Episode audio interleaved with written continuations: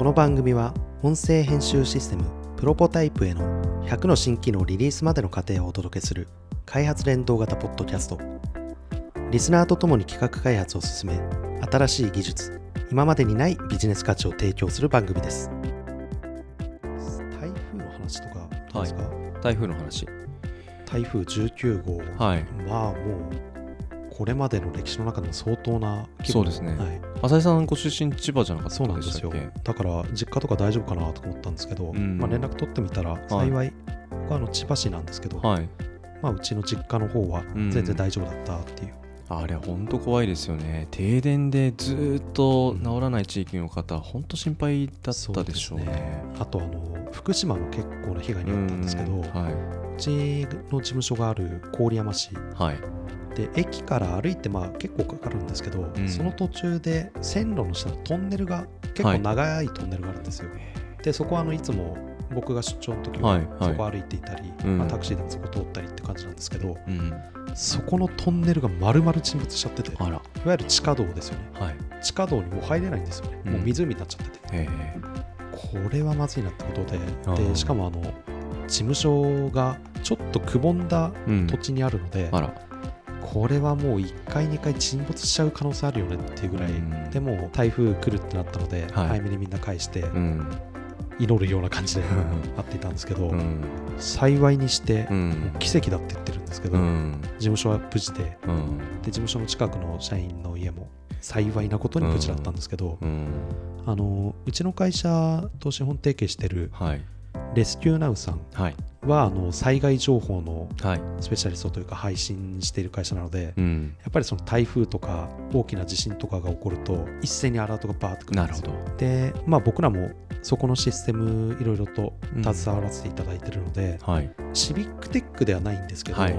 純粋にこのテクノロジーが人の命を救ったり、うん。こういう災害ってやっぱり命に関わることなので、はいそこに携われるシステムを作るっていうのは、うん。まあ面白くもありプレッシャーもあるなっていう。うん。プレッシャーまあ責任ですよね。人の命を救う、うん。うん。これは消防だろうかシステムだろうかうん。変わらない役割をね担うわけですかもうだいぶ前から言われてますけどインターネットってらはい。インフラじゃないですか、はい。インフラが止まっちゃうと、ん。まあ、インターネットというかその上のサービスはい。の話ですけど、そうですね。そこが止まっちゃうと結構危機が起こった時にそれを解消するためのサービスなのにそのサービスは絶対落ちちゃいけない。はい。でも災害の時って、まあ、そもそもインフラ関係も怖いですし、はい。もっと言ってしまえば、えー一気にそういうタイミングでアクセスが集中するシステムなのでいやおっしゃる通りですねその時に絶対落としちゃいけないっていう、うん。で僕らはどちらかというとその運用はほとんどやっていなくて、はい。まあ、開発の方でやってるんですけど向こうの運用チームの方々ははい。やっぱりスペシャリストですよね、うん。災害起こるとすぐ連絡取れるようになっていたり。なるほど、うん、もうそういう働き方になってるんでしょうねなってますね。会社のうん。いろんな制度もお聞きしてますけど、うん、素晴らしいですね。あのーちょうど今週かな、まあもうその台風が終わっても、うん。もう台風の振り返りをするニュース報道っていうのは後を絶えないわけですけれども、やっぱりその行政のホームページに対するうん。アクセスが集中したときに、ホームページのアクセスがつながりづらかったっていうことの問題がやっぱりあの後から振り返ってうん。問題だったよねっていうあの市区町村がうん。続々とやっぱ出てきてるっていう話で、はい。でどうなんですかね。やっぱりあのー企業のサービスのそのインフラ環境に対する、まあ、絶対に落とさないっていうあの体制うん。作りと同じレベルでも行政の中でもやっている仕組み体制なんかはやっぱ企業さんもねかかっていらっしゃるんじゃないかなとは思ったんですけど、やっぱりそうはなれなかったっていうところが今回の台風の、うん。うん。中でも起きてしまっているインフラとしてのインターネットがあると。うんこれが繋がらなくなるともう本当ライフラインを失うってもはやもう停電を被っているのと同じような状況ですよね。そうですね、うん。なんて言うんでしょうね。自治体のホームページが、はい。まあ、災害起きた時に落ちちゃうとか、はい。アクセス集中してうん。必要な情報を見れないとかっていうのは、結構その IT 系でそういう活動してる方々、はい。僕らがあのちょっとだけ関わってるので言うと IT ダートっていう IT, DART IT ダート。情報支援レスキュー隊っていうはい。のがあるんですけど、うん。そことかはあの災害発生した時に情報の収集とか活用とか発信とかっていうのを、えー支援活動を行ううん。団体なんですけど、はい。そういうところと話している時にやっぱり、うん、自治体の情報発信ホームページとかっていうのは、結構課題に上がってくるんですよね。うん。昔あのちょこっとだけボランティアでお手伝いした時に僕の方で作ったシステムがスプレッドシートはい。Google スプレッドシートでうん。災害が起こった自治体市町村のはい。ホームページのはい。モニタリングを行うっていう。はホームページが落ちちゃっていたら、うん。ここは落ちてますとかこんなエラーが発生してますっていうのを定期的に見ていって、その時のホームページの安否状態が分かると。でその時に、まあ、今落ちちゃってるねっていうのを判断するっていうのもそうなんですけど、はい。落ちちゃってる作りになってるってことは、い。改善しないと結局同じことになるじゃないですか。おっしゃる通りですそういうようなところで提案もできたりとか。実際今回の台風とかでもそのスプレッドシートはもしや使ってたらはい、なんか今後の振り返りに使えそうな感じがしますね。そうですね。多分もう結構昔のやつなので、うん。使ってはいないとは思うんですけど、はい使ってたのは2016年のはい。九州のうん。時なんで、はい。まあ今は別の方法とかも考えてらっしゃる方たちうん。だと思うんですすごいバイアスのかかった発言だっていう前提ですけど、はい。あの行政のそのホームページってまあその例えばスマホファーストであったりとか、はい。そのユーザビリティとかって、うんあの企業のサービスに比べると少しあの劣る印象がやっぱりどうしてもある。うん。でまあそれがそのインフラ周りでも同じような懸念っていうものがあるのかないのかってちょっとやっぱり不安に思っちゃうなっていうふうに捉えてしまうなっていうのが僕のあの直感的な印象で実実態どうなのかわからない、で、まあ、システム周りってやっぱり Google とか Amazon とかやっぱりそういう、まあ、Amazon もたまに落ちたりはしますけど、うん、やっぱりそのクラウドっていうところの安定感っていうのはやっぱりあの一般のオンプレミスよりもうん。圧倒的にあるんじゃないかなと思うんですよね。そうですね、うん。今の話で行政のうん。そのクラウドとってはい。いうキーワード出ましたけど、はい、今僕らも、まあ、名前はちょっと伏せますけど、はい。行政さんと仕事いくつかさせていただいてて、はい、でやっぱりどこも同じ課題だなと思ってるのが、はい、あのクラウドってすごい便利じゃないですか。便利です。なんて言うんでしょうね、あのー普通の時はほとんどお金がかかんないけど、うん。アクセス集中した時はオはい。ートスケーリングって言われる、そこの時だけ増強してっていうのが自動でできたり、ですごい便利だと思うんですけどこれあの行政さんに提案するとはい、みんな一様にやっぱり嫌な顔をされるのが、はい、見積もりができない。そのバーンとアクセス来た時にはい、スパイクスパイクっていうか、えーオートスケーリングしてはい、拡張するっていうその時にお金がかかりますと。はい、だから平常時はこれぐらいですよ、はい、でもその何も起こなかった時と何か起きた時で年間の予算の取り方が変わっちゃうので、はい、そういうところでクラウドはみたいな感じではい、言ってる方もいます。方もですね、はい、そうじゃない方ももちろんいるんですけども、そうですね。行政ももちろんあのクラウドの理解は進んできているので、うんうんそういう特性とかうん。特徴が分かっている場合は、はい、もちろんそういう話はできるんですけど、うん、まあ、昔ながらの、はい、まあ、つまんない観光情報とかがあるページとかだと、はい。そういう経験がある方だとあのレンタルサーバーの考え方になっちゃうんですよね。なるほど、うん、うん、うん、でもその人たちにクラウドを学べとかうん、はい、IT 学べっていうのは、うん、まあ、今の時代必要だとは思うんですけどそれ以外の本業があるそうですね、うん、その中で専門知識持ってくれっていうのは無理だけど、うん。そこの部分あの我々が補いますから説明しますからっていう時に、はい、まあやっぱりあの聞く耳は持ってほしいかなっていうところありますね。うん、2つエピソード前で上書町の話しましたけど、新しいことに対してうん。その受け入れる姿勢とか、はい。あと今のルール枠組みの中で対応できなくても、うん。まああっちにとって必要だっていうことであれば、うん。どういうふうに受け入れ体制を作っていけるかっていう姿勢、はい。うん、これを持ってるか持ってないかで今のような、うん。うん、既存の予算立案の中では通せない。うん以上、うん、役割として一体何をミッションに持ってやってるのかってことと、うん。そのなんか判断ジャッジメントっていうのをなんかどういうふうに整理してるかっていうのを、ううん。んやっぱ考えていかなきゃいけないですよね。同じ文脈で僕どうなのかなと思うのが、はい。えーセキュリティクラウド？はいはい。でそういう災害時にはい。安定感を持ってそれを運営し続けるってことをうん。第一義とした時に、うんもちろんそのクラウドセキュリティ大丈夫なのみたいな不安とか、まあこれも不安があってないようなものだとかって捉える人もいれば、うん。いやいややっぱりあの行政の持っているデータというものはオンプレミスでその町が独自のサーバーで持てなきゃいけないんだっていうまあどちらの考え方もあると思いますけども絶対に落としてはいけないところをはい。どうやって落とさない仕組みを作るかっていうところのうん。議論の中でどっちを優先するのかどういう塩梅にするのか、うん。うん、そういう議論のもとでそうなってるのかっていうのはこれ非常に大事なことかなと思うんです。そうですね、うん。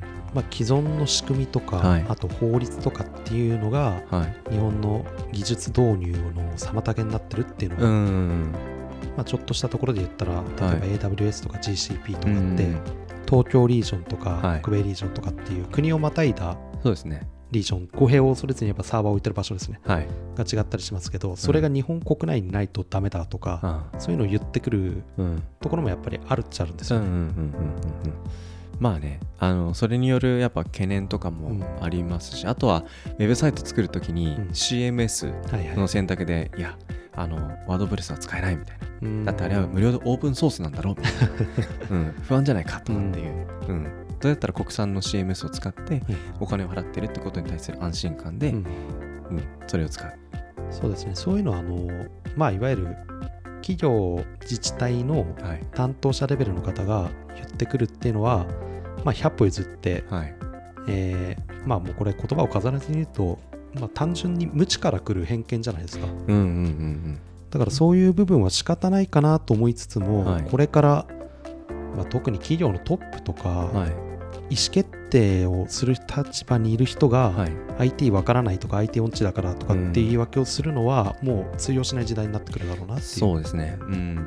あとどんなツール手段を使っていてもやっぱり不測の事態って絶対起きるじゃないですか、うん。その時にどう立ち振る舞えるかっていうことを、そのシステムとかあの IT だけじゃなくて、うん。体制としてどういうふうに対処するかっていうこともセットで考える、そうですね、うん、なんかこういう向き合い方って一つ、うん。うん、今回の台風のねやっぱ災害を振り返ってみてみて本当に一言じゃない文脈も多々あるのであんま言ってるだけでお前は何なんだみたいな感じになっちゃうかもしれないですけど、うん、やっぱりそれぞれの立場の人が自分ごとに捉え直してっていう思考で目の前のことと向き合っていくっていうことをすご強く強くやっぱ問いかけた出来事だったなって思いますね。いろんな課題が浮き彫りになったなっていうところは、うん。台風からも分かりましたね。そうですね。やっぱりだから地震の後のその原発の話とか、うん。なんか世の中でいろんなトピックでそういう災害対策みたいなのありますけど、本当に身近に迫ってきたなっていう、そうですね、うん、怖さをやっぱ改めて感じましたね。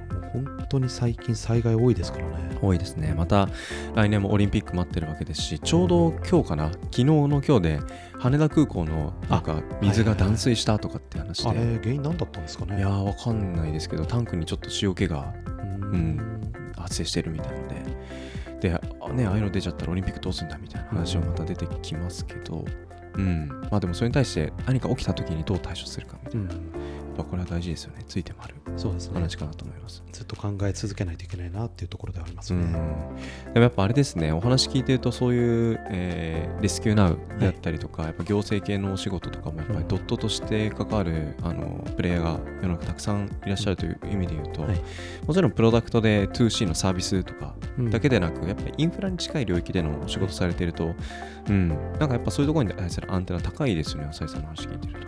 そうですね。うちのメンバーも多分他の同規模の会社に比べたら、かなりそういう災害とかには敏感な方だと思いますね。うんなんかやっぱり仕事で関わってるってことって、そういうニュースに敏感になるかって、一つ大きな指標ですよね。指標ですね。うんこれはもう、なんかやっぱりうちのメンバー若いはい。20代も多いので、うん、そのやってきた仕事で自分がどういう方向にアンテナ張るかっていうのも影響するじゃないですか。しますね。うん。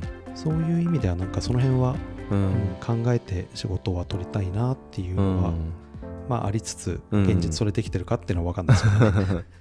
まあそれもどうですかね。一人だと外ばっか向いてたらやっぱ目の前の事務作業もしなきゃいけない開発作業もしなきゃいけない。会社としてやっぱそういう世の中と向き合って仕事を受けてでその中役割分担で今その方の担当しているものは本当に事務所の中でもう地味に潜り込んでひたすら開発をするみたいな。うんうん。だけどこれがどういうところで使われてるのかっていう先にやっぱ社会との接点があるっていうそういう仕事はやっぱりいろいろ考えさせられますね。そうですね。社会的なうん。意義のある仕事ってやっぱ楽しいし、うん。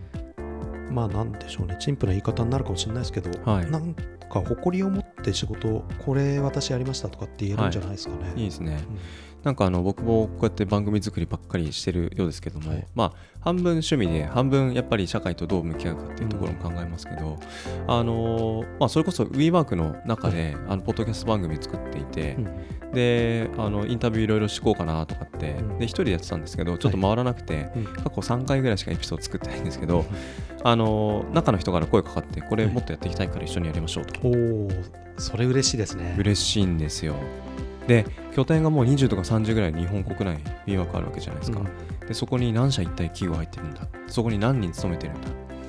そう考えたらもう数万っていう数十数万っていう規模でいるわけですよ。まあその皆さんが聞くっていうふうになるとはまた別な話なんですけど、やっぱりそういうコミュニティがやっぱり企業のあの入居によって成り立っているわけですし、うん。企業ばかりじゃなくそういう行政も含めてですけど、なんかそういう方たちにとってどういうお話をそのインタビューしてお話を展開していくってことがう、んうん。まあ、少しでもその組織一つ一つがうん。WeWork っていうコラボレーションの場に入ってきて何か持ち帰っていこうっていう時に気づきだったりうん。つながりであったり。なんかそういうところにつながっていくコンテンツって一体何なんだろうなって考えながらうん。番組作りしていってるんですけど、うん、なんかそうやって自分の向き合ってるその仕事がうん半分はなんかもう自分一人でも楽しければいいみたいなものもあれば、一方でそういう社会とうん。接点を広く持つっていう手段になってるこれはなんか一つその人にとって合ってる仕事の価値基準の一つかななんて思いますけど。ね。バランスですよね、うん、で別に50-50にする必要もなくて、全くないですね。ううんん、そのバランスが崩れてるとかじゃなくてその人なりのはい、ちょうどいいバランス、うん、まあ、その人その法人なりのはい、になっていればなんか楽しく。そうですね。うん。でその人一人で成し遂げてなくてもその組織として成し遂げてればそれでもいいわけですしね。うんだからその働き方改革とかっていうのでそういうのを結構反強制に押し付けるような、うん。あの主張される方も多いかと思うんですけど、別にどっちでもいいと思うんですけど、うん。うんただなんかそういうことに関心を持てる文脈が自分の周りの人を経由しているいないっていうのはなんかうん。とても大切な要素かななんて思いますけど、うん、行政の話台風の話を通じてそんなことを話しましたが、はい。台風はそんなところですか、そうですね。話